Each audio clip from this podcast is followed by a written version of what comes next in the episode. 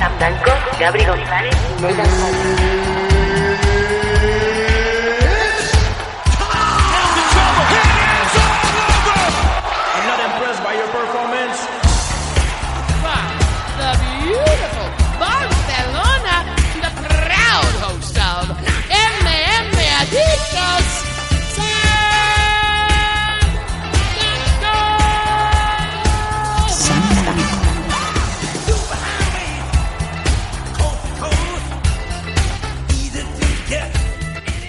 Hola, ¿qué tal? Bienvenidos una semana más a MM Adictos. Si no me falla la memoria, este es el número 117.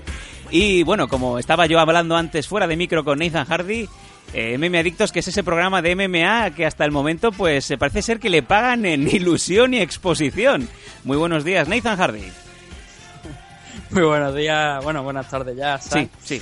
Eh, sí, hombre, a ver, lo primero no quiero, no, no quiero que nadie, porque esto últimamente, ya última semana lo hemos visto, no, no quiero que nadie se enfade, ¿no? Cuando hablamos de pagarnos con, con ilusión y con posición, porque no estamos hablando de nadie en concreto, ¿vale? No, ya van a venir corriendo las hordas de niños eh, con granos en la cara y esa barriga incipiente, esa barriga, ¿no? Que podría tener su padre con más de 45 años y con el enésimo eh, empleo, pues, eh, en los libros de historia. No, no estamos hablando de nadie en particular, o sí, y es que, pues, eh, estábamos recibiendo eh, emails, lo estaba hablando con Nathan Hardy, de supuestas nuevas radios, radios de, obviamente, radios de internet con alguna pequeña frecuencia, quizá en, en eh, onda, onda, casi te iba a decir, o- eh, OM, ¿no? AM, en donde nos dicen que, que, bueno que les encanta MM Adictos y que lo vamos a petar en su en su ciudad o en su suburbio y que palabras textuales Nathan nos pagan con ilusión y exposición. Joder, no sé si decir que no. Hombre, yo he firmado un contrato vitalicio. Sí, ¿cómo? O sea, que ya desde aquí hasta que se cierre me adicto, automáticamente, eh, sí, a mí que me paguen con ilusión y con y con exposición. Sobre todo con ilusión, ¿no? La Sí. ilusión es lo último, lo, nunca hay que perderla, Porque, ¿no? porque yo entiendo, Nathan, y me imagino que los oyentes, ¿no? Es, tú vas a trabajar, imagínate, te tiras, eh, vas a empezar en un trabajo, te tiras 28 días de 30 que tiene el mes y, y estás esperando esa minuta, estás esperando ese sobrecito, ¿no? Que te van a poner ahí a, a final del día, el día 30 o 31, y ves que viene el jefe, ¿no? Y, y, y ves que el sobre eh, eh, lo abres, no hay billetes, hay una pequeña tarjeta con un smiley, ¿no? Y, y cuando levantas la vista, pues está el, el jefe ahí para darte ese abrazo, ¿no? Y decirte, eres el mejor. Venga, hasta el lunes. ¿Cómo te quedas? Sí. Bueno, me quedo como que a lo mejor en ese momento me saldría una denuncia en el juzgado por estamparle una silla a alguien en la cabeza, ¿no? En fin, muchas gracias, que- queridos oyentes. eh, muchas gracias, radios locales, radios suburbanas, que queréis contar con MM Adictos, pero por, favor, ser un poco más serio, ¿no? Sobre todo porque no hagas a los demás lo que no te gusta que te hagan a ti. En fin. Sobre Eh, todo lo de la ilusión, o sea, si me dicen lo de la exposición, llegado el momento puedo a lo mejor verlo, ¿no? Pero lo de la ilusión, mira, me suena que es un patio de colegio. La verdad es que no, yo con, con temas de ilusión yo ya no... Madre, sí. En fin, eh, así vamos, estamos en 2015 y por lo visto eh, mangantes y eh, caraduras hay por todas partes. Esto es España, es el país de- del vago y del hombre que alarga la mano. Pues este, en este caso alargan la mano para darte esa palmadita en la espalda para sentirte más que cobrado y realizado. En fin, un saludo a Radio 4G y a todas las emisoras que realmente parece que sí, que se lo están tomando un poco en serio. Amén de que aquí estamos desde hace más de cinco años llevándolo serio, aprendiendo con vosotros, trayéndoos la información de la mejor manera posible, también de manera amena y divertida, y con esa fuente de información llamada Nathan Hardy, que tiene unas opiniones muy encontradas, pero que no suele fallar. En fin, nos vamos a ir a las noticias en MM Adictos, que venimos cargados como siempre. Noticias. Noticias. Is there something wrong with your ears?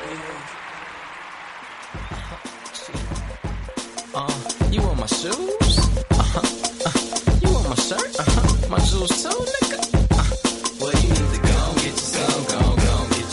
Bueno, eh, te iba a decir eh, otra noticia que también parece que está relacionada y es que eh, Jacob Steve Durant, el Catman, ¿no? El, el hombre que se ocupa de, de- las heridas, de las laceraciones, ¿no? De, digamos, de mantener el orden y la sangre dentro de las heridas en UFC, parece ser que de ahora en adelante puede que le paguen en ilusión, ¿no? Y es que saltó la noticia esta semana a raíz de una entrevista no, no polémica, porque no tenía por qué ser polémica, en el portal de internet bloodyelbow.com sobre el tema de este este patrocinio de Reebok eh, que por lo visto pues gente como Stitch Duran también eh, ve cómo le afecta el día a día porque a partir de, la pasada fecha de este UFC que tuvo a McGregor y a Méndez eh, como main event ya dejamos eh, de ver a todos esos sponsors que siempre curtían, ¿no? Y, y tapaban todos los agujeros posibles en los luchadores, incluido el de Steve Durant, el cual, pues, eh, sin sus eh, patrocinadores podemos decir que se ve muy afectada esa nómina a final de mes.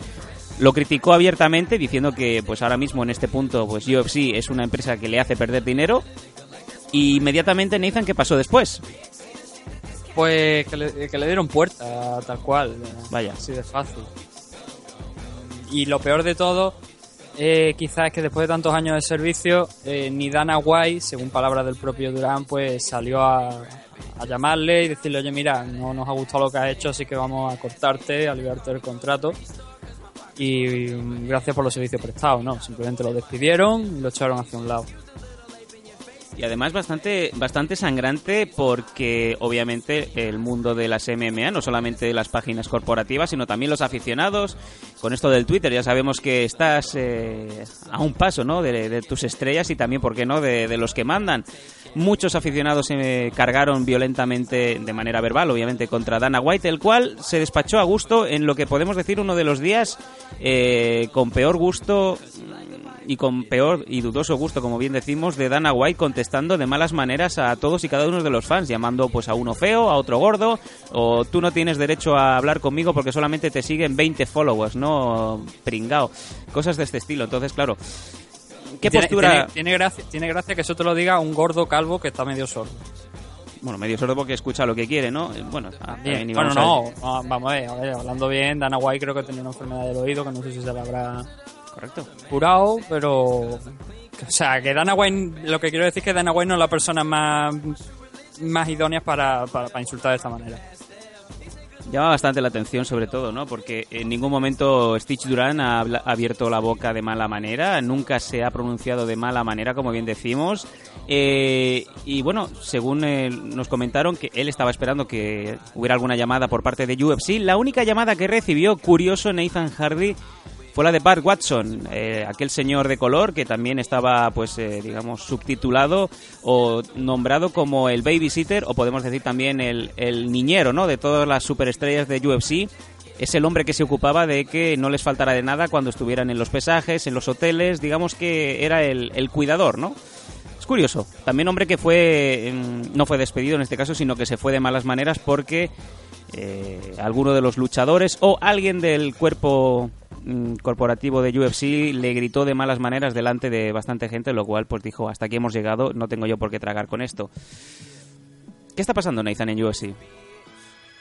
Mm, no lo sé. Yo creo que se le ha frito el cerebro definitivamente a Dana White.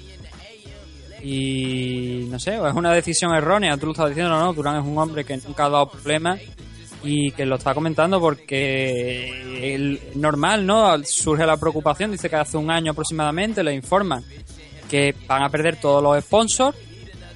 Eh, y hablaba, bueno, todas estas declaraciones surgen más que nada porque él quería ser representante, quizá porque es el más conocido de alguna manera dentro del octagón, quería ser representante de, de todos los, de todos, de toda la plantilla, ¿no? Que se encarga de, de cuidar a los luchadores, los cortes y dentro de, de- de la jaula.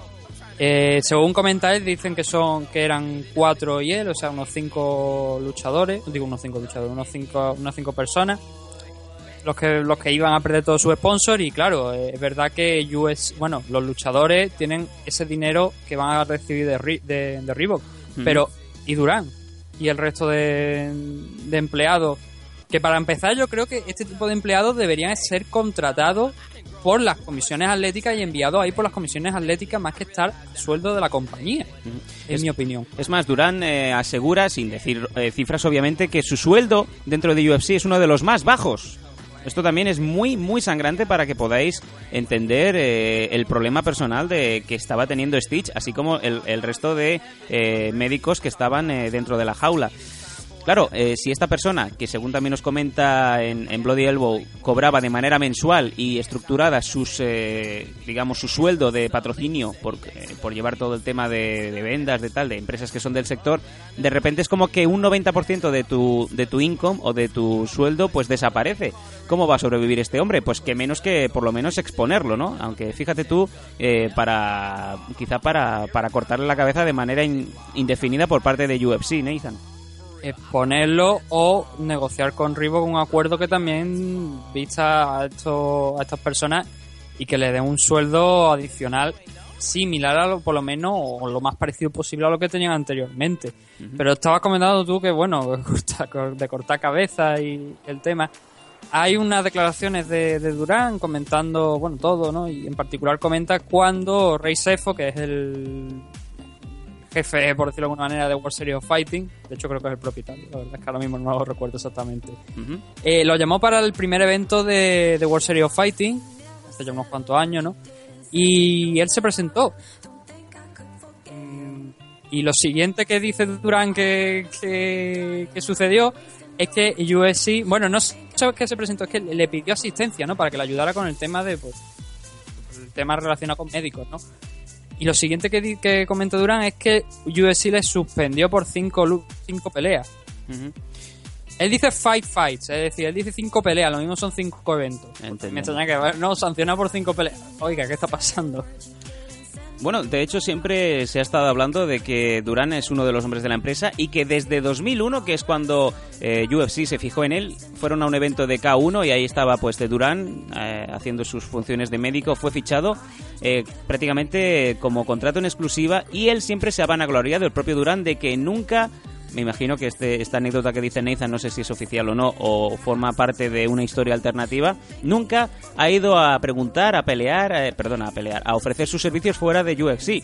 Es como que ha sido un hombre 100% de la empresa, cuando él siempre también ha estado comentando que... eh, pues precisamente eso, ¿no? Que, que no ha tenido ninguna necesidad porque él se, se sentía como parte de esta empresa y obviamente pues ha quedado más que patente eh, que UFC desde luego no se casa con nadie y sobre todo no toquemos el tema Reebok porque parece ser que aquí es donde va a haber las principales disputas, ¿no? Si ya teníamos bastante animadversión y bastante fuego por parte de luchadores que abiertamente están quejándose de que no solamente la ropa es fea de cojones, lo decimos a, a título personal, que por cierto también te digo, Nathan, sorprendentemente, sorprendentemente en Reebok ha bajado de 95 dólares a 75 la ropa, yo lo dejo ahí, sino que parece no, ser... comprar, no le va a comprar. Poca gente va a comprar eso. Simplemente ahora pues parece que si hablas de Reebok estás en la palestra y una vez más ha quedado patente. Bueno, hay una cosa que sí hay que señalar: que Reebok ha dicho que ellos no tienen absolutamente nada que ver con el despido de, de Durán. Sí, no, no han personalizado, pero han dicho que ellos no ni cortan ni pinchan en temas internos de, de fichajes o de mantenimiento de salarios o de o simplemente de mantenimiento de personal. Pero bueno, queda bastante claro que parece ser que no es posible hablar mal de esta empresa, ¿no? Pues, Sin embargo, tú estabas diciendo que los fans ah, se lanzaron a Dana White, pero no solo los fans. Si te miras realmente ese día, hay reacciones de muchos luchadores, no solo luchadores, sino también árbitros, ¿no? De- que, que criticaban que este hombre que Durán haya sido despedido. Por ejemplo, tenemos a Chris Weidman, que estamos hablando de un campeón de UFC ahora mismo, criticando que el despido, que, que, que es extraño, ¿no? Que, que le disgustaba escuchar lo que había pasado. Tim Kennedy, incluso Bill John McCarthy, el árbitro. Hombre, Si seguimos mirando a Anthony Johnson, incluso Tim Silvia, que ya no pinta nada. Y otros tantos luchadores de UFC, bastantes luchadores de UFC, y claro. iba a decirte Wanderlei Silva, pero no, que Wanderlei Silva No, recientemente ha dicho de que eh, puede confirmar y, y traer pruebas de que las peleas de UFC son mentira, que están preparadas. Sí, es- es- esa- esas son las últimas declaraciones de Vanderlei, que ha dicho que, que sí, que hay algunas que algunas peleas, por lo menos él ha dicho algunas, no todas. Sí, sí. hubo- que, que- hay algunas, ¿no? Al final algunos combates arreglados. Nathan, al Y, final Bueno, lo- que, se- lo que se ha dicho es que, que obviamente que esperan que, te- que tiene una bomba, ha dicho. Él tiene una bomba que no Sí. puede decir todavía. Que esto parece ya el sálvame de luz, ¿sabes? Te iba a decir que al final parece ser que Hulk Hogan, ¿no? Tenía razón cuando dijo allá por 2010 que, que UFC es, es todo un work. Sí. O sea, que- que- También dice otras muchas cosas, ¿no? En fin. Hulk Hogan. sí. como fucking niggas, ¿no? Sí, el que no lo sepa, Hulk Hogan, eh, el hombre, ¿no? Nuestro héroe de infancia, el hombre que nos hacía soñar, ese bigote, ¿no? Eh, pues se ve que le pillaron unas grabaciones cuando mientras estaba eh, mancillando a la mujer de su mejor amigo, esto es real, pues se ve que se extrajo un audio diciendo que odiaba a muerte a, a- a la raza negra, ¿no? Y que, que su hija, pues estaba pinchando a un, vamos a hablar así, se estaba pinchando a un negro y que, coño, Es que no es que hablemos así, es que lo dice así. que lo dice así. Y que mm, no le gusta que se pincha un negro, a no ser que sea un negro de eh, 2 metros 50 y que gane pues eh, 6 millones de pavos al año. Entonces sí, ¿no? Y que odia a los negros, en fin. Lo, que a mí también me lo que no me deja llamar la atención es que una conversación que se hace, creo que me parece en 2006, 2008, ahora 2006. 7, 9 años después se saque a la luz. O sea, En fin. o sea es- es- ahí sí veo a alguien que ha ido a hacer daño, ¿no? Él, lo, él hace mal, creo que Hogan, no, obviamente, hay cosas que no se pueden decir. Claro, él supone que no lo están Es grabando. que son, son conversaciones que tienes con, con tu prostituta Claro. favorita, Nathan. Y es verdad, porque está, se nota porque en el, en el vídeo se está pinchando a la mejor, eh, a la madre, oye, a la madre, a la mujer de su mejor amigo y mientras pues va, va hablando, ¿no? Mientras va culeando, él se la va poniendo del culo a la boca. Son conversaciones, ¿no? De, de, de marido decepcionado con la vida. Pero bueno, no sé. Nunca puedes pensar que a lo mejor hay ahí una grabadora que te está recogiendo todos los mejores momentos para hacer un greatest hits, ¿no? Yo, yo tengo una duda. eh, ¿Quién ha sido el que ha publicado esta conversación? Pues ahora mismo no te lo sabría decir, no tengo los papeles delante, pero es posible que sea la. o, o quizá su ex mejor amigo o la propia mujer. No, yo pensaba que había sido TMZ. No sé por qué. Ah, no, no, no lo sé, desconozco. No lo sé, es que no lo sé, pero es que me, me suena el tipo de noticia que esa basura de página estadounidense daría. En fin, ha sido bastante elocuente, ¿no? Como elocuente también, volviendo al tema de Stitch Duran, aquí no acabamos de entender muy bien esta posición, porque realmente él no tiene culpa de nada, simplemente ha, ha expuesto, ha comentado en voz alta eh, este problema que tiene ahora mismo, esta incompatibilidad de, de ser parte de Reebok y perder todos sus sponsors. Y es que el titular Nathan es que eh, el propio Stitch está abierto a volver a UFC diciendo que si él fuera un doctor, eh, las dos palabras que le recetarían para volver a, a estar bien es I'm sorry. No nos acaba de. Personalmente, Nathan no nos acaba de gustar mucho que encima, eh, dicho feo y en plata, ser puta y poner la cama. Este es el caso que parece que no es Stitch el que tiene que pedir perdón, ¿no? Obviamente no es él el que tiene que pedir perdón, es UFC la que tiene que disculparse por haber cometido un error, que bueno, todo el mundo comete, errores, ¿no? Pero despedir a un hombre como Durán cuando tienes a campeones como José Aldo que están criticando el acuerdo con Rivo y sin embargo no lo has despedido, pues no deja de llamar la atención. Es algo que, bueno, y pero yo creo que sobre todo lo que más le ha, le ha dolido a, a Stitch es que, Dan- y además lo reconoció, ¿eh? que Dana White no haya salido después de tantos años de relación a decir, oye, eh, mira que lo sentimos, que no, no, tenemos sitio para ti y buena suerte. eh, ya nos veremos, ¿no? Por ahí. Dice que eso no ha pasado y que es lo que más le ha molestado. En fin, no sabemos muy bien eh, qué es lo que hay por medio, si es que hay alguna cosa más, nunca se sabe, obviamente. Eh, precisamente, como nota interna para los oyentes de Meme Adictos, el año pasado estuvimos mm, prácticamente eh, muy cerca de entrevistar a Jacob Durán, y es que teníamos el contacto que nos había facilitado un, un compañero, y justamente coincidió que teníamos el periplo vacacional en MM Adictos y digamos que se nos pasó.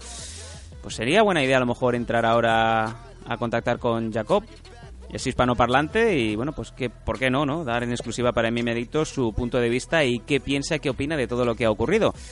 Les prometemos que vamos a contactar con él, vamos a intentar tener a Jacob Durán en Mime Adictos próximamente.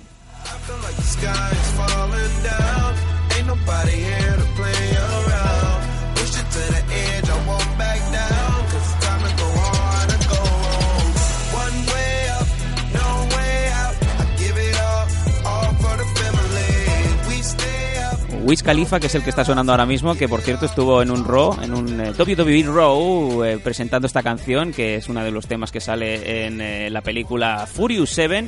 Y la actuación fue bastante buena, dijeron que era de las mejores de su carrera. Y al día siguiente dijo en un periódico local: eh, Estaba tan fumado que no recuerdo eh, qué hice, solo sé que me cagué en los pantalones.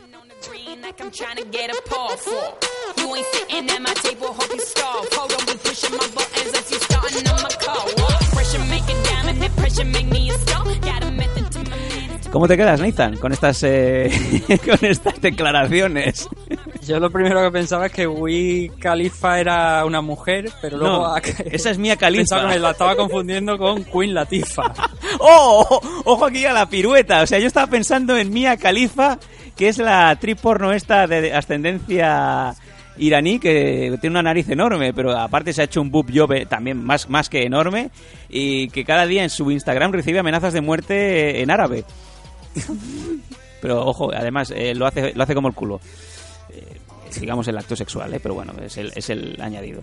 En fin, fíjate tú que de, de Wiz Khalifa hemos pasado a Queen Latifah y yo pensando en Mia Khalifa. MM Adictos. No hablan de MMA.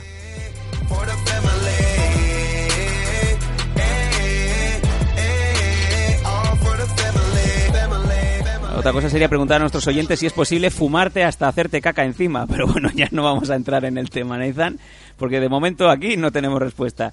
Eh, vamos a pasar al siguiente tema y es que eh, han pasado varias semanas desde que habíamos hecho el último MM Adictos y no ha dado tiempo de cubrir quizá una de las noticias que vamos a ver hacia dónde nos lleva, pero puede ser prácticamente, como diría Wanderley Silva, una bomba, ¿no?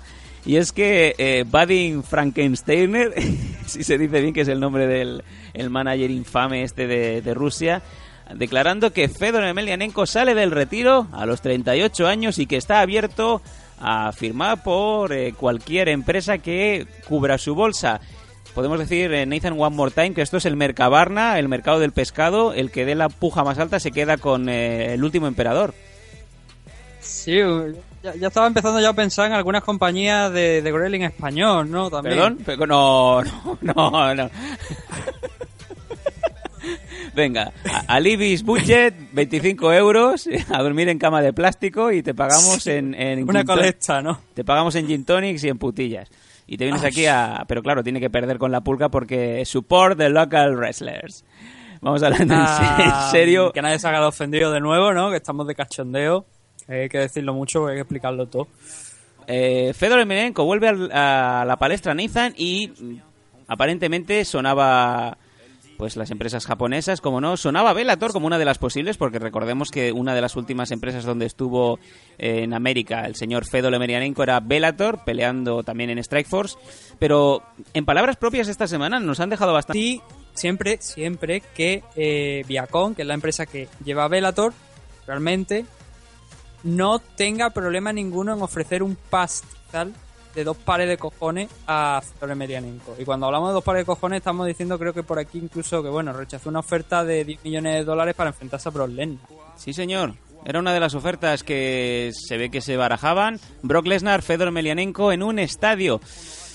Madre mía, sonaba mágico, ¿eh?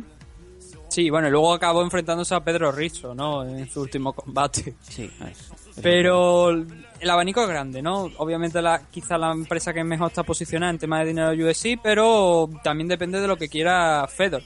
Obviamente lo principal yo creo que mm, él va a pelear. Eso creo que es lo que primeramente que tenemos que tener en cuenta, que él va a pelear sí o sí.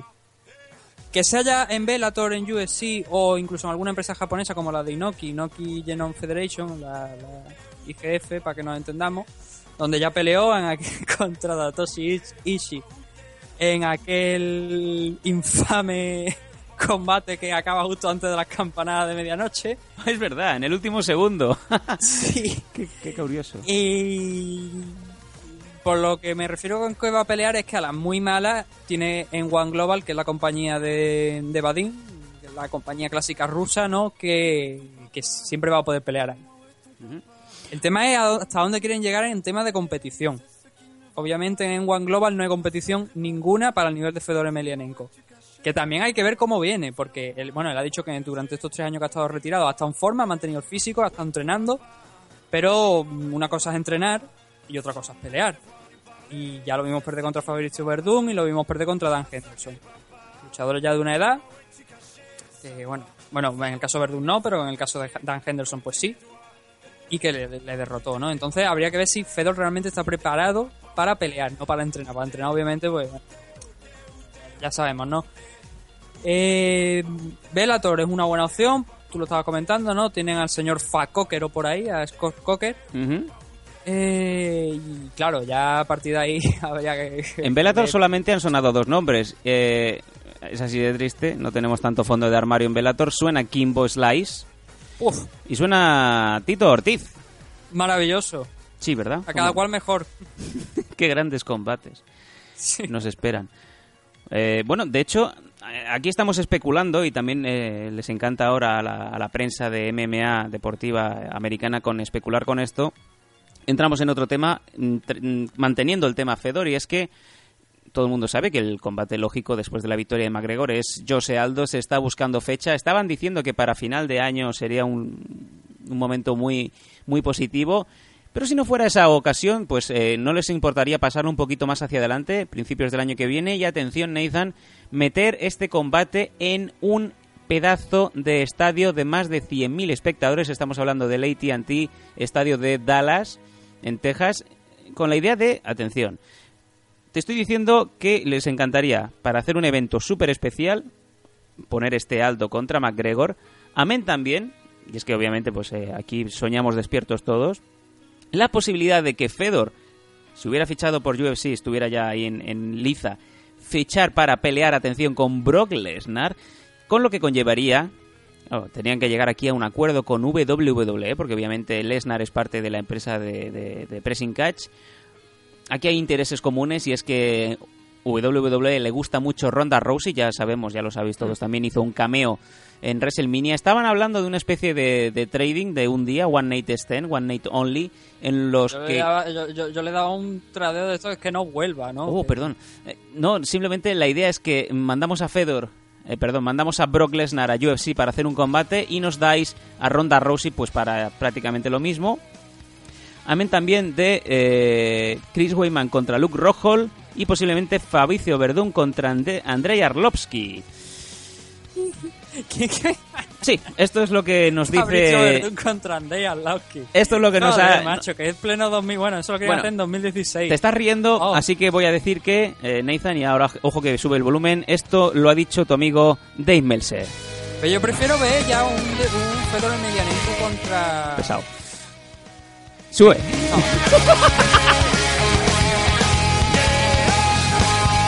Fedor Topo Emelianenko.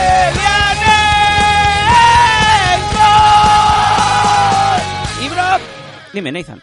Eh, que yo ya, ya que está, salió el nombre de Andrei Arlovski, yo quiero ver Fedor contra, contra para ver si vuelve a hacer lo mismo. Perdón, no. Sí, por favor. Pero O si sea, Ar- mira, Ar- los combates contra Team Silvia estaban ya muy pesados. Pero un combate contra Fedor, teniendo en cuenta lo que pasó aquella vez, a mí me interesaría verlo.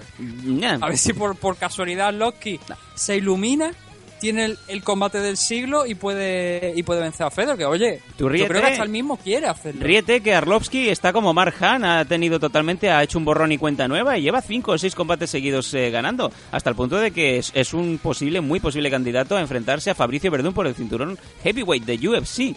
Estamos en eso mismo te- 2015 por eso y sí, mismo- y sí, Nathan, sí, Arlovsky es una realidad.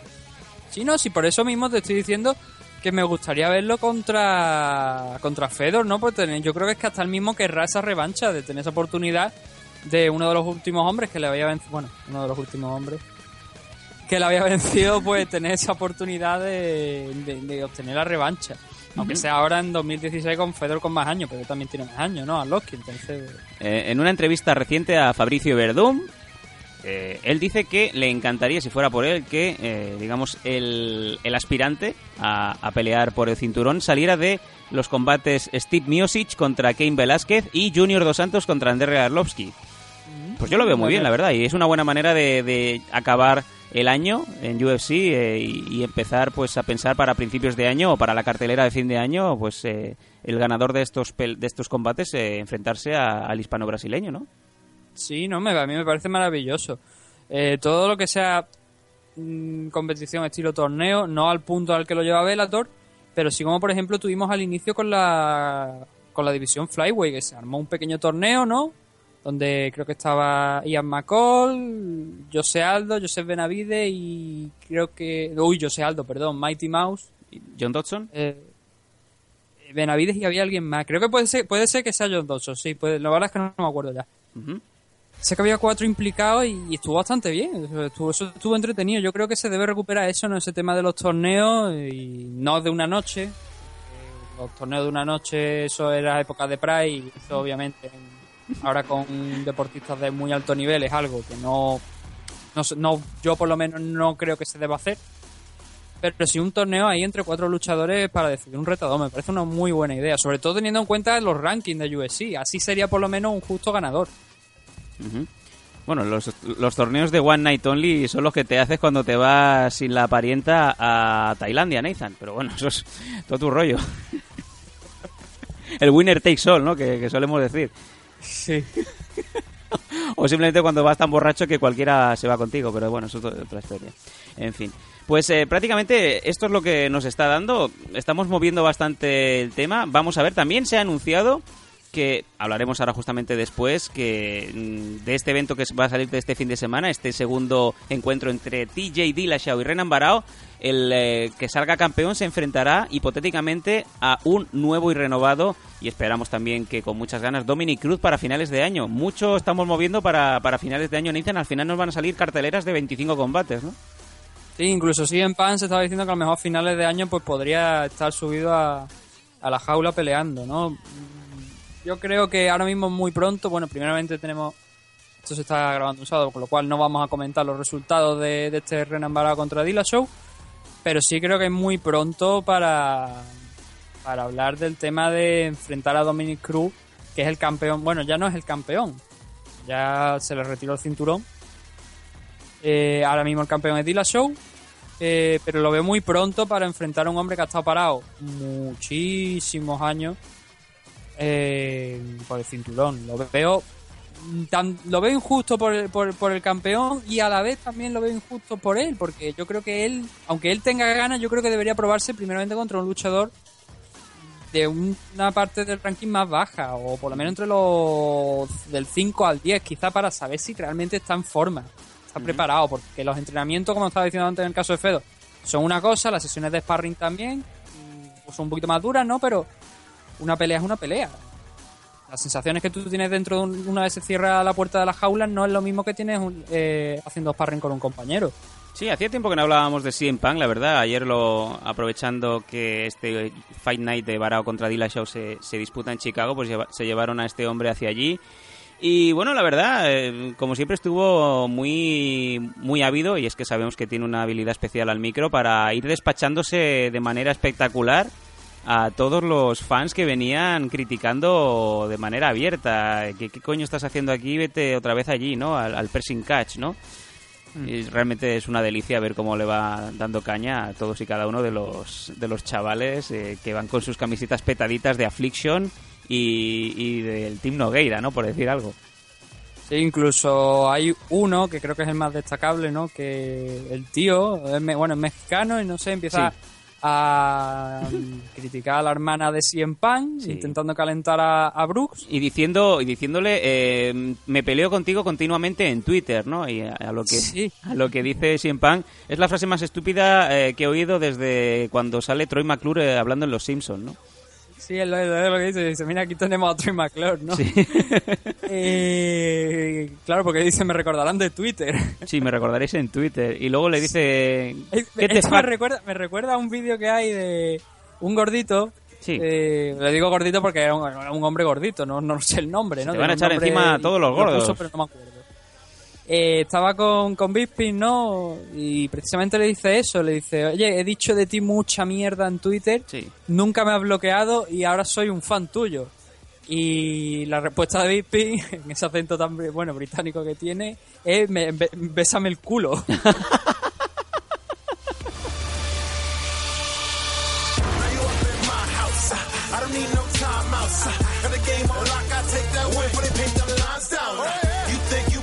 No, CM Punk, eh, digamos Sí, que... no, es que lo- a ver, siempre lo hace a la distancia, ¿vale?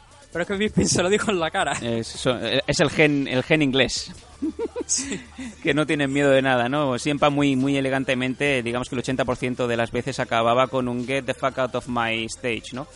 Bitch. Sí, hay, hay un momento también de, de este de esta intervención de Pan en, en este evento organizado por el UFC que estaba Daniel Cormier por allí y hay un momento al final, bueno, primeramente lo interrumpe brevemente, pero luego hay un momento al final donde le dice, tengo aquí mi pequeño maletín de Morning the Bank y quiero quiero, quiero mi oportunidad. Sí, es un poco si si quieren a veces hacer un poco de seriedad y dejar un poco atrás el mundo del deporte espectáculo, pues con estas cosas yo no sé si hacen un flaco favor a- al MMA, ¿no? En fin. Ah, hombre, es de caché, es broma. Eh, Creo que es una cosa que tampoco hace daño. ¿eh? El pasado de Pan está ahí, eso no se puede negar. Pan ha sido un luchador de wrestling, de pro wrestling, y ya está, es lo que hay, pero vamos, él, su pasado lo tiene ahí lo mismo que lo tenía Brock Lesnar. Lo que pasa es que Brock Lesnar llegó mucho más fuerte y mucho más rápido. A Pan le está llevando más tiempo por el tema de entrenamiento y obviamente, pues bueno, está ahí, ¿no? Pero a mí simplemente me parece una gracia, una gracia de Daniel Cormier que encima le preguntó que si, oye, ese número de teléfono que me diste ayer era verdaderamente el de Seth Rollins, que es el campeón de, WWE Cierto. ahora mismo, y le dijo que sí, y dice, pues, pues le voy a llamar.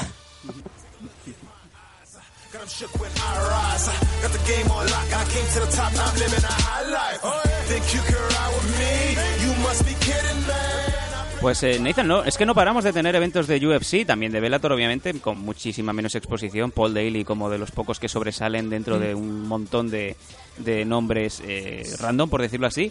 Y Y, dentro... ta- también, a ver, ahora que ya sacado de Bellator, para movernos al siguiente tema, eh, decir que también Michael Page sigue ganando. El que no conozca a Michael Page es un striker muy espectacular, Ujú. kickboxer, creo que es cuarto dan, si no me falla la memoria. Eh, hijo de un Hijo de gran campeón, me parece, de, de Gran Bretaña. Eh, Es muy entretenido de ver, pero de momento no ha tenido un rival a su altura. Eh, creo que pelea en la misma en la misma división que Paul Dilly, así que no había que descartar que en algún momento se enfrenten ambos. Paul Dilly que también se estaba hablando incluso de un enfrentamiento con Josh Koscheck en Bellator. Sí, Josh Koscheck, que Pelopo pasó de UFC a Bellator y, bueno, pues eh, digamos a, coger su último paycheck, ¿no? Antes de- de ese merecido retiro. Yo creo que es de los pocos que quedan ya de la primera temporada del Ultimate Fighter, porque recientemente también se retiró Mike Swick, el cual pensábamos lo dábamos por muerto, pero seguía vivo. Pero bueno, para lo que hizo. Y ya solamente nos queda Diego Sánchez y Paul Koscheck de... Y, perdón, eh, Diego Sánchez y Josh Koscheck como miembros activos de la primera y, y mejor temporada del Ultimate Fighter, Nathan. O sea, mm, ya estamos en los 35 largos y digamos con esa mandíbula que la toca si se rompe, ¿no? Sí, claro. Bueno, Diego Sánchez considera que aún puede pelear unos cuantos años más y supongo que lo veremos por UFC, pero sí que ya, ya empiezan... Es lo que decimos muchas veces, la carrera de un luchador de MMA, si empieza muy pronto, como fue el caso de esta gente, dura menos. O sea, dura menos en años, me refiero. No es... No llega hasta los 40, eh, como el caso de Dan Henderson. Llega pues hasta, hasta, hasta los 35 y claro, luchadores que también han sido noqueados duramente, pues todavía más, ¿no? Entonces, bueno, vamos a ver simplemente una anécdota lo de Josh Cose que no creo que vaya a pasar. Pero sobre todo eso, comentar esas notas de Bellator, ¿no? Paul Dilly y a Michael Page, que segura, yo espero que se enfrenten para así que ya Michael pues tenga un rival de, de categoría, ¿no? Que tampoco es mucha categoría, pero sí un rival importante ya. Cuando mencionas eh, rivales eh, o contendientes que no tienen eh, rival dentro de la categoría, vuelve a sonar One, One More Time, ¿no? Máscara, Ben Askren. Y es que cada vez que hay un, un Questions and Answers, una ronda de preguntas, ruegos y preguntas en UFC, a Dana White le preguntan por Ben Askren, ¿no? Y, y él contesta con lo de siempre, ¿no? Ah, sí, sí, creo que sigue peleando, ¿verdad? Muy bien.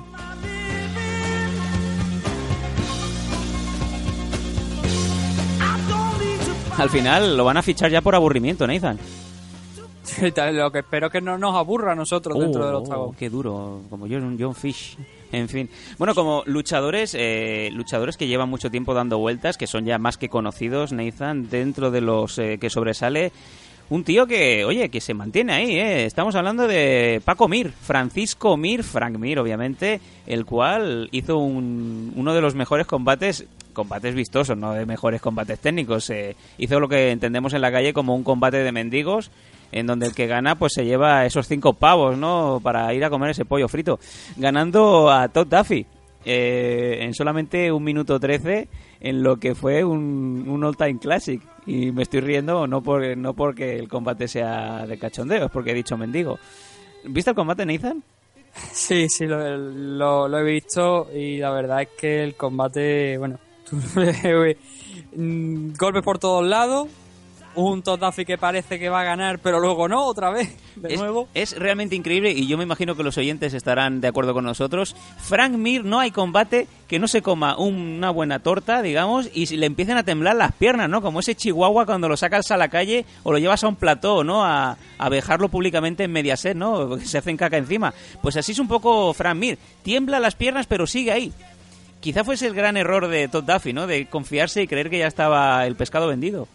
Sí, porque sobre todo lo hemos visto hace unos un par de años lo vimos contra Nogueira, que parecía que Frank Mir estaba liquidado y el que acabó con el brazo partido fue, fue Nogueira. Sí, señor.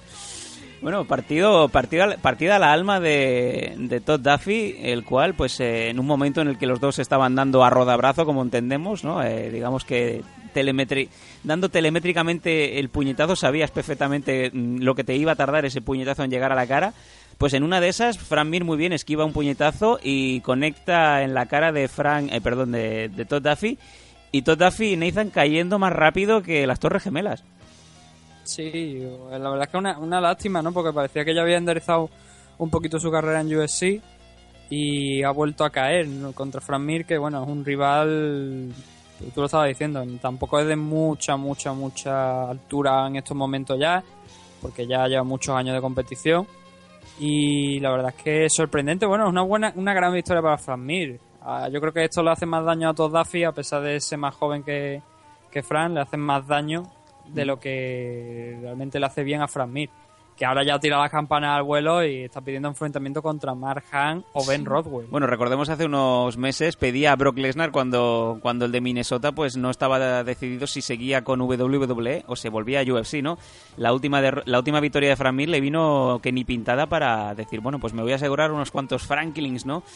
Y fíjate, eh, Frank Mir ahí con sus 262 libras, totalmente pasado de peso, eh, blanco de los memes y, de la, y del cachondeo de todo el mundo, diciendo que Frank Mir es el primer hombre embarazado en UFC, eh, con su 18-9 y pidiendo, pidiendo buena pasta. Y además se ha llevado la nada desdeñable cifra de 250 mil dólares por la victoria y un sorprendente y solamente sorprendentemente 12.000 pavos Todd Duffy, lo cual nos sorprende mucho para ser un main event. No recuerdo en muchos años de, de, de radiar eh, y de ser parte de Meme Adictos de que un main eventer se haya llevado solamente 12.000 pavos, Nathan. Es muy poco. Las maravillas del contrato con Reebok. Es verdad, porque... Yo creo que es tal, tal que así. O sea, vamos a ver, vamos a contar un momentillo las peleas que ha tenido este señor Todd en USC. Tenemos una, dos, tres, cuatro y cinco. Yo creo que lo dice todo. Eh, según la escala salarial de USC, eso es poco dinero. Es bastante poco dinero. Pues eh, Todd Duffy realmente si, si estaban, digamos, construyendo un nuevo y mejorado Todd Duffy para dominar la división heavyweight en los próximos años, yo creo que una vez más ha quedado como simplemente mm, un journeyman, ¿no? O, o el típico pardillo de la época de las superestrellas de la lucha libre de Telecinco en los 90, ¿no? Los que los ponen ahí delante para que las estrellas luzcan, ¿no? También hacen lo propio con Fran Mir. A Fran Mir lo ponen delante de luchadores de más nivel también para que luzcan, ¿no? Bueno, un Fran Mir en que... estos momentos ya. Ya sea Daniel Cormier, Joe Barnett o, o el propio Overeem que le ganó. Que bueno, Overeem perdió hasta contra Ben Ben Rothwell. Es verdad. Todo, todo el mundo ha tenido momentos bajos, ¿no? Sí, claro, pero Alistair Overeem yo creo que tiene momentos demasiado bajos. Bueno, sí, yo creo que le, hizo muchísimo daño la victoria con Bigfoot Silva, la, la derrota, perdón, con Bigfoot Silva y parece que desde aquel momento no se le tomó demasiado en serio, ¿no? Sin embargo, yo después- creo que es más problema de que él no se toma en serio el combate. no y, y tuvimos, Yo- tuvimos me ahí- da la sensación de que cree que tener una superioridad tanta, o sea, que es verdad que su- a lo mejor en temas de striking es superior, pero da la sensación de que se lo ha creído tanto que al final palma porque tiene demasiada confianza en lo que puede hacer.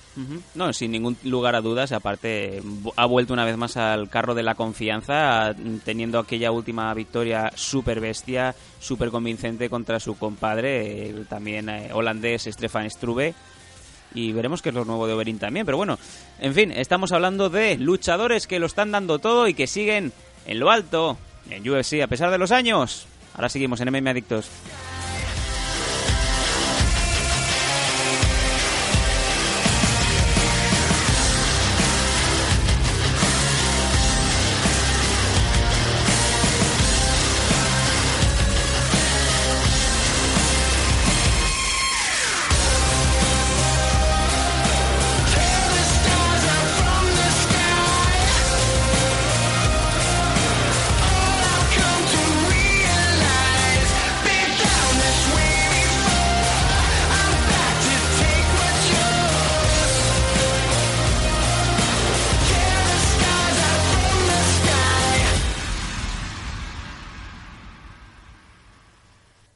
Oye, Momento.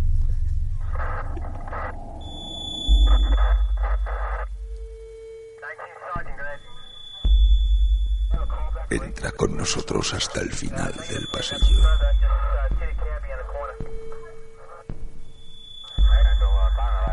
Te alumbraremos con la tenebrosa luz de nuestras velas.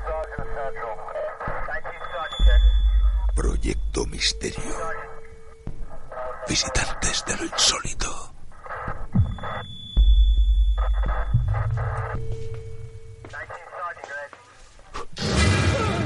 No apagues la vela. Huh? What?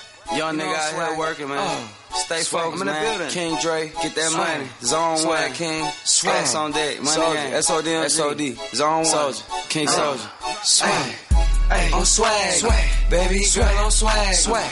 Swag. on swag. Yeah. Yeah, you know on swag. Yeah. Uh, on swag. Baby girl on swag. Ya volvemos en MM Adictos. Eh, bueno, sí, ya habéis escuchado lo de la vela y tal. Estamos aquí para, escu- para traer... es que yo me creía que habíamos tenido, no sé, que había habíamos tenido problemas aquí en el estudio. y- Nathan troleándonos, troleando las promos. eh, qué poco compañerismo, qué poco compañero eres. Pareces Cristiano Ronaldo con el tema de cuando entran programas que no son el tuyo, pues te, te quejas, ¿no? Qué injusticia, ¿no? Yo no me- que- que no sabía lo que estaba pasando más que nada. bueno, más o, no- más o menos como ahora mismo Cristiano, ¿no? Cuando le da las órdenes Benítez, ¿no? Que no se entera. En Eso fin. Sí, eso lo ha dicho. Y siempre es que, carayo, es que siempre te metes con los portugueses, ¿no? En fin. Eh, ya lo sabéis, si queréis ser eh, parte, si queréis colaborar, si queréis saber todo lo que es MM Adictos, el universo MM Adictos, estamos en el Twitter en arroba mmadictos, en eh, mmadictos arroba gmail.com y también podéis tener todos los episodios en mmadictos.com. Si es que es muy fácil, simplemente meter en el ordenador de vuestra madre, en ese VTech que ya necesita esa expansión a 512K, mmadictos.com.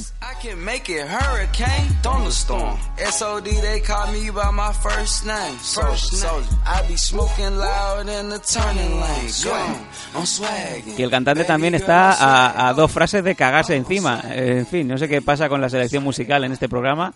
Vamos a pasar con este UFC on Fox que tenemos este fin de semana. Vamos a ir, eh, no a toro pasado, sino a, antes de salir ahí a la, a la calle estafeta, a correr delante del toro. Tenemos un evento, eh, hoy día 25, porque estamos grabando este programa en sábado, en el United Center de Chicago, ya lo habíamos comentado anteriormente, en donde el main event es eh, TJ Dillashaw volviendo a poner el cinturón en la palestra, en este caso por primera vez contra Renan Barao, un Renan Barao que de milagro ha dado el peso. Recordemos que en el combate anterior no lo dio y eh, precisamente ayer, no sé si Nathan vio también los pesajes, tuvo que quitarse ese tanga, ¿no? Y dio el peso justo, justo, justo hasta el punto de que parecía ser que aparentemente de primeras lo había dado, pero luego tuvieron que volverlo a subir una vez más a la báscula. Nathan, ¿es positivo que Renan Barao esté en el peso? Mm, Es positivo que esté en el peso, no es positivo para él que le haya costado tanto dar el peso. Sí, siendo, siendo sobre todo su, su división, la Bantamweight. Recordemos que está en Bantamweight. O eso dice. Es lo que hablamos tantas veces eh, aquí, creo que lo, lo dijimos en el último programa con el tema de estas transfusiones, ¿no? Para recuperar fluido tras los pesajes, que igual no es su peso.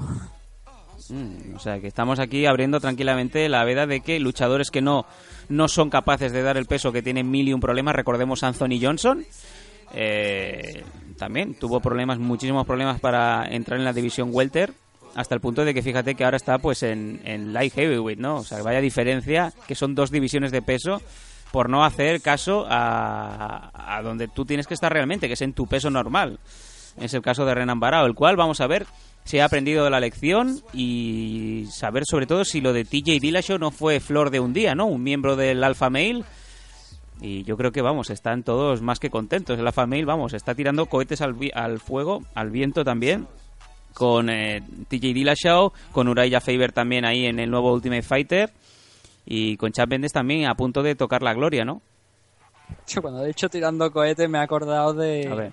del, del famoso asiático con la gafa de sol. Este o sea, se me, ha, se me ha ocurrido un comentario digno de Hulk Hogan, no con lo que estábamos diciendo antes. Que no es el, no es el señor quién ha puesto los fuegos artificiales. Que no es el señor Chow de, de Resacón en Las Vegas, ¿eh? que era el gurú aquel que tenía Uraya Faber, que yo no sé si es que se le acabó el dinero o como aquel documental de Metallica, ¿no? El Some Kind of Monster, se dieron cuenta de que un tío que está a tu lado y se lleva pues como 12.000 al mes, pues no, ¿no? No sabemos lo que está por ahí. Eh, el tema es que Barao estaba diciendo que eh, las manos de Dilla Show eran como de Barbie, o sea que Oh. no tenían fuerza ninguna a la hora de pegar. ¡Qué grande! Hoy lo vamos a comprobar, ¿no? Hoy vamos a ver si es capaz Dilla Show de mejorar lo que ya hizo eh, hace un bastante tiempo, hace ya cerca de un año aproximadamente contra, o más, contra, contra el propio Barao. Eh, un combate que yo recuerdo que en aquel momento me, me recordó al mejor Dominic Cruz, la- la- los movimientos de Dilla Show. Y vamos a ver si hoy puede volver a hacer lo mismo y hacer eso, como ha dicho, de voy a seguir lo que hice la última vez desde el round 6 hasta el décimo. Y bueno, eh, si realmente tiene toda la legitimidad del mundo ese comentario de que TJ Dillashaw tiene manitas de murciélago, pues oye, puede contratar tranquilamente a Steven Seagal, ¿no? Que es un entendido de los medios y que otro no, pero con esas manos que tiene, eh, Kelly LeBrock puede comentar tranquilamente, ¿no? Eh, esos puñetazos certeros, ¿no?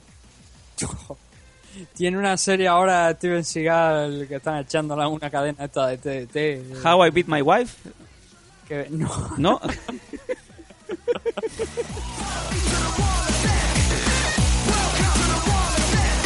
Ah, no sé por qué estaba yo pensando en How I Met Your Mother, ¿no? How, How I Beat Your Mother. By Steven Seagal. Oh. Oye, vaya cachante. Yo no sé dónde estará ahora mismo, ya te digo, tiene una serie de esto, creo que está de gira también con su bandurria tocando. ¿Esto, es, esto es, de, es de verdad? Eh, ¿Hace que giras? toca una bandurria, no, eso es mentira. Ah, que hace giras tocando música, pues sí, porque también es cantante. Y En creo fin. que toca la guitarra. En fin, bueno, no sé, eh, vamos a ver qué pasa con TJ Dillashaw. Realmente nos gustaría que, el tejano pues manteniera el cinturón. Lo ha defendido con... eh, bueno, lo, lo- se lo ha ganado con muchísimo carisma y, y haciendo uno de los mejores combates que se le recuerdan a un Barao que en aquel momento, recuerdo que tenía pues 36 o 37 combates seguidos invicto y aquel día pues quedó totalmente expuesto. Recordemos también que muchos son los eh, detractores del brasileño diciendo que es un récord inflado como si esto fuera Goldberg, ¿no? En la época WCW con rivales eh, semidesconocidos o prácticamente eh, amateurs, ¿no? En parte sí, hombre, en parte hay que reconocer que hasta que llegó a WEC no tuvo unos rivales pues demasiado buenos, pero a partir de WEC sí que tenemos nombres ya importantes. Tenemos a, bueno, tenemos al Chris Cariaso y luego ya, mm, o sea, su estancia en WEC fue bastante corta antes de que la compra, antes de que se fusionara con USC, pero a partir de ahí ha tenido enfrentamiento contra Pique, Scott Jorgensen, Uriah Faber. Sí. Michael McDonald y otros tantos luchadores que. y muchos más. Y muchos más. Que, que- que le han dado, hombre, un reconocimiento a Fran Barao bastante interesante, por lo menos. Ujú. En la Bantamweight Division tenemos un combate que también ha despertado muchísimo interés, obviamente, no solamente por la indu- indudable belleza de una de las eh, luchadoras favoritas de América, estamos hablando de Misha Tate, la cual se enfrenta a un hueso duro, Jessica Ai. Nathan, es un combate que mm, sobre el papel tendría que ser la enésima victoria de Tate para, mm, digamos, volverse a poner una vez más eh, en cola de espera en esa lista, cola de espera la de, la de Gabri, eh, en esa lista de espera para enfrentarse a la vencedora de, de Beth Correira y, y Ronda Rousey, ¿no? Sí, hombre, en principio es verdad que Misha Tate debería pasar por encima, o por lo menos sin demasiados problemas, eh, por encima de, como digo, de, de Jessica Ai. Pero esto, hombre, es complicado. Misha Tate la hemos visto en muchos combates que parecía que los tenía realmente fácil para ganar y ha acabado perdiendo. Como por ejemplo, El de Kazingano. bueno, Ahí verdad. también la dimos como, la gran mayoría la daban como favorita y luego Kazingano la destrozó. Sí, yo creo que fue ese uno de los grandes eh, sorpresones ¿no? de la época, eh, la derrota de Misha Tate, que estaba todo programado para que fuera Tate y Ronda Rousey las eh, entrenadoras del Ultimate Fighter, que al final fue el caso porque porque Kazingano se lesionó, ¿no? Bueno, una Jessica ahí que tiene 14 combates disputados con 11 victorias y dos derrotas, un no contest, siendo la última la última luchadora pues eh, Leslie Smith, la cual pues eh, también salió vencedora, ¿no? En el UFC 180. También venía con una derrota con Alexis Davis, recordemos, no es el tiene nombre de actriz porno, pero no es. Eh, también en UFC 170 y un no contest con Sarah Kaufman. Bueno, son son Luego nombres por marihuana, o sea que tenemos también una Tenemos de todo. camp de César Gracie sin formar parte oficial. También tenemos pues victorias de Jessica Ai contra Karina Dam, Zoila Gurgel y Ángela Magaña, que es esta chica que peleó contra Michelle Watterson en, eh, en uno de estos eventos, en la final y del Ultimate Fighter de los Black Zillions contra el American Top Team. Y creo que más que la victoria de Michelle Watterson, la Karate Hati, lo que más sonó en redes sociales fue que eh, Ángela Magaña, Nathan, se orinó encima.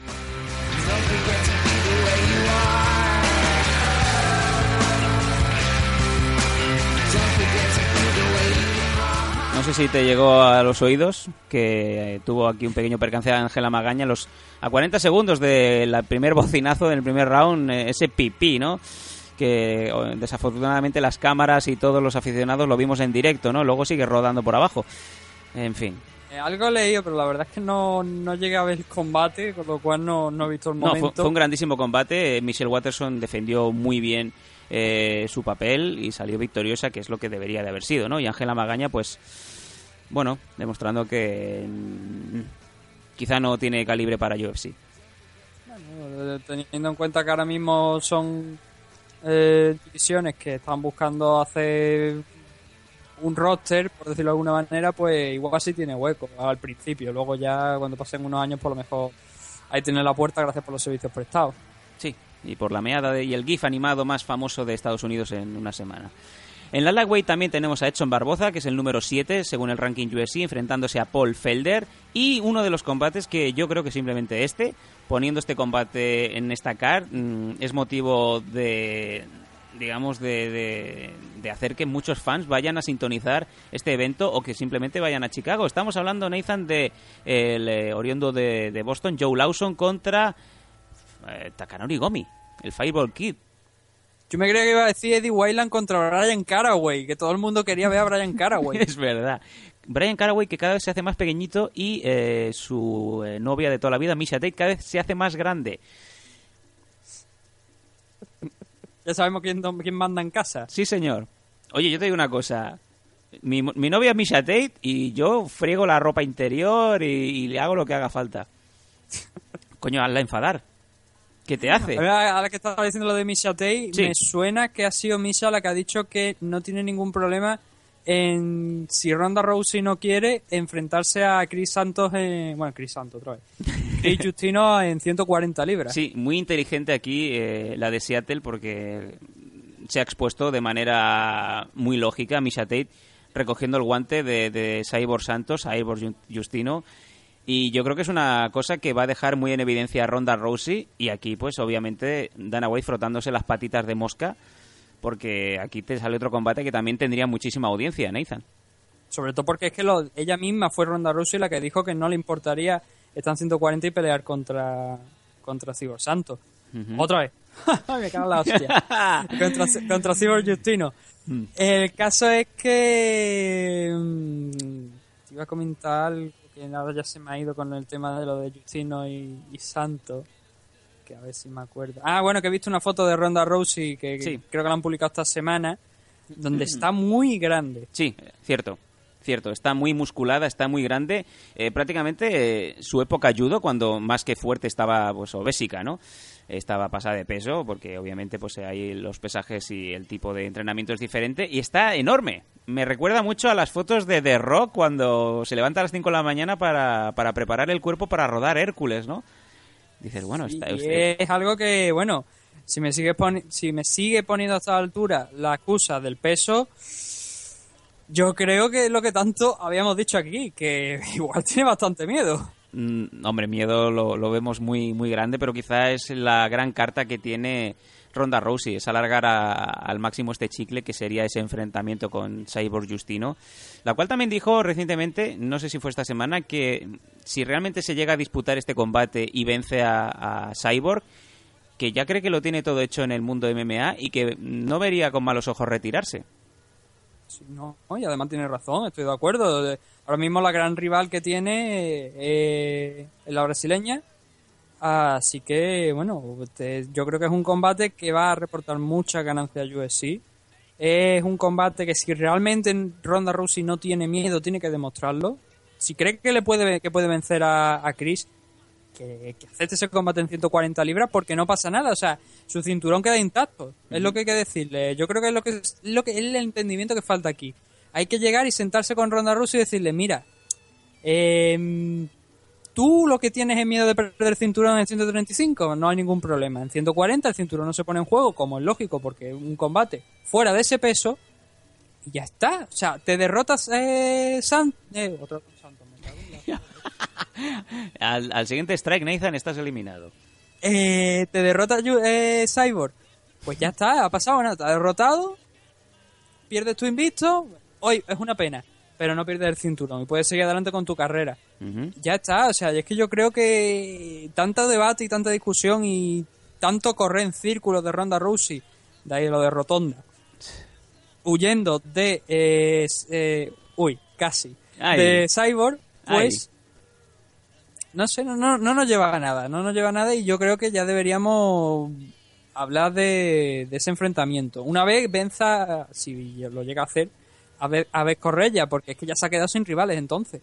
Eh, como nota anécdota, que yo sé que a los oyentes os encanta cuando vamos tirando de anecdotario, que es lo que no se oye en los otros programas, deciros que eh, el fin de semana de Invicta, en el que disputó pues eh, pelea Cyborg, eh, esa pelea que asesinó a su rival, eh, estuvo haciendo el día anterior en la piscina del hotel, totalmente desconocida, nadie la conocía, estuvo haciendo aquagym con señoras de 80 años.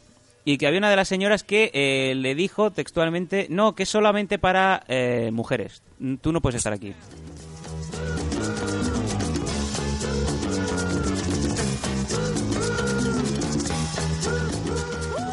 Que en ese caso Cyborg tiene dos opciones, ¿no? O reírse y hacer la anécdota de, bueno, es una señora mayor, o directamente eh, un choke to till death, ¿no? Nathan se nos ha quedado por el camino. Yo no sé si es que Nathan estaba apuntándose, estaba apuntándose con el bolígrafo fuerte eh, el tachar Santos. Vamos a ver si podemos recuperar a Nathan. Seguimos aquí en MM Adictos.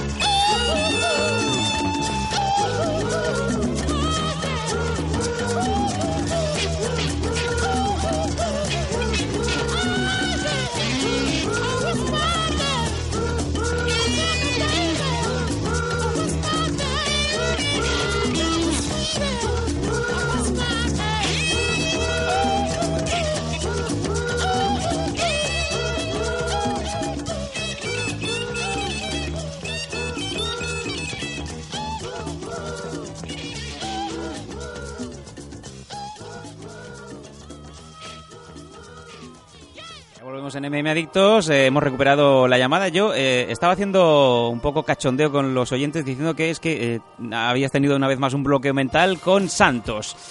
Nathan, ya estamos aquí, ¿no? Sí, ya estamos aquí de vuelta. bueno, habíamos anunciado este Joe Lawson contra Takanori Gomi, un combate que, sabiendo sobre todo los últimos eh, lances de- del japonés, sobre todo en UFC, no veo otra cosa que no sea victoria del de Boston, ¿no? De Joe Lawson.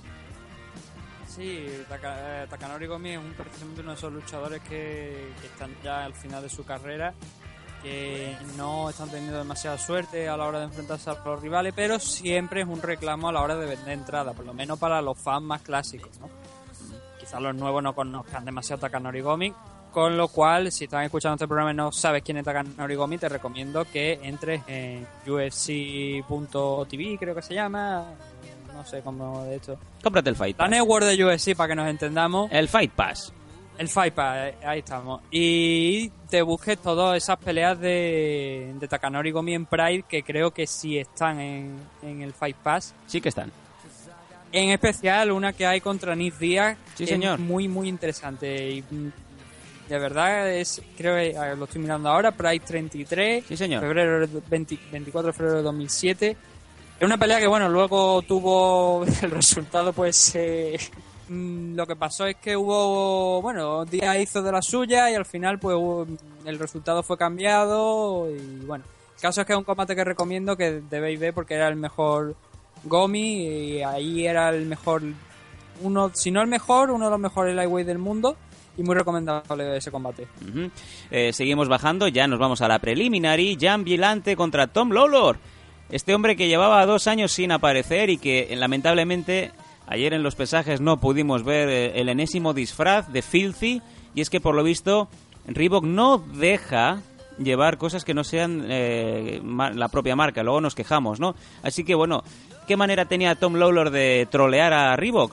Pues eh, Nathan cogió toda la ropa que tiene eh, Reebok para los luchadores de UFC y se puso el chándal, calentadores, se puso camiseta, se puso camiseta térmica, se puso camiseta interior, se puso como 20 prendas y se tiró pues eh, prácticamente 5 minutos quitándose ropa. Maravilloso. es la, bueno, es la manera ¿no? que la que tiene, no le dejan hacer, pues bueno, ahora me voy a tirar aquí en, el escenario 20 minutos quitándome toda la ropa. Pues la verdad es que sí.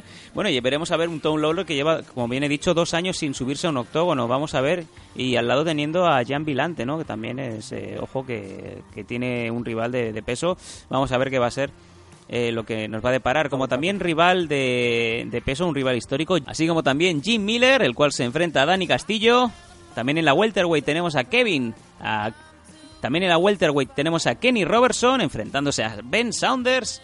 En la Bantamweight tenemos a Eddie Winland contra Brian Caraway, el novísimo, ya lo hemos dicho, el novio de, de Misha Tate, el cual pues sigue ahí, sigue mm, contando con más victorias que derrotas, y si sigue en UFC por algo será. Luego en la preliminary card ya, en el Fight Pass, tenemos a Dayron Cruikshank contra James Krause, Ramsey Nijem contra Andrew Holbrook, Jessa Duke, una de las horsewoman del séquito de Ronda Rousey, enfrentándose a Elizabeth Phillips. Y cerrando este Fight Card, tenemos en la welterweight a Zach Cummings contra Dominic Steele. Estos son los rivales, estos son los eh, contendientes, estas son las peleas designadas para este UFC de Chicago en Illinois.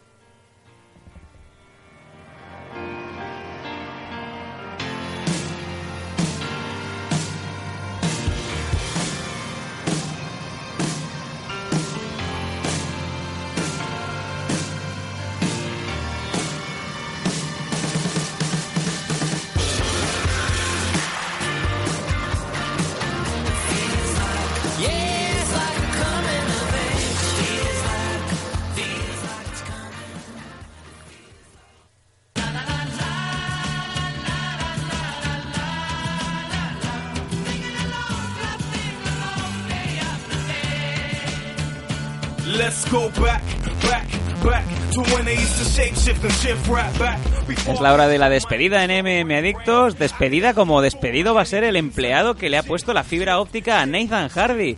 Eh, estamos teniendo problemas de recepción de, de tu señal y me río yo de que me digas que tienes fibra óptica porque aquí en los estudios de MM Adictos seguimos tirando con el wifi barato de toda la vida. Nathan. La verdad es que sí, llevábamos como más cerca de toda, casi toda la duración del programa grabando sin absolutamente ningún problema.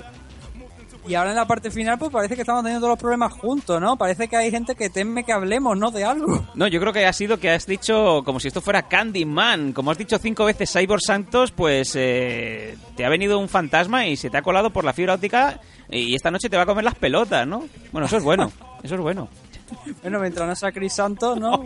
Chris Santos otra vez. Nathan, en tiempo de guerra, eh, toda trinchera es buena. Ya, ya.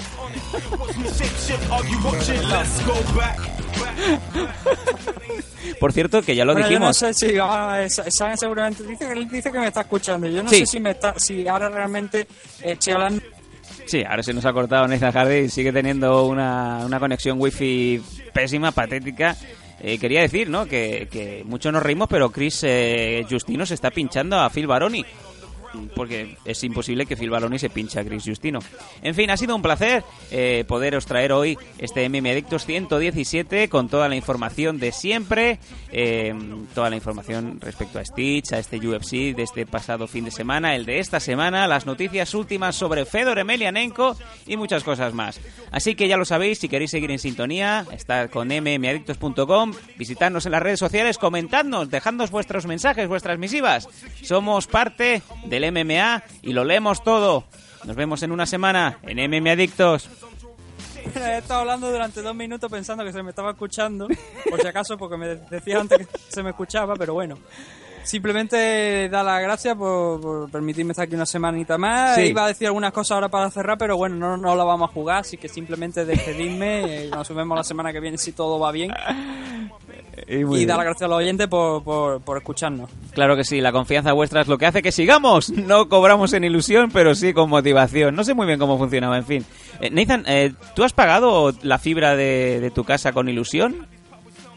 Mm, más que con ilusión, con billetes. A ver si va a ser eso, que tienes que dejar de pagar con billetes y, de- dedicar, corte. y dedicar esa ilusión que se merece, ¿no? Esa compañía. en fin. Nos vemos en una Ay. semana en MM Adictos. Hasta siempre. Risen to a goal, watch I'm linked up.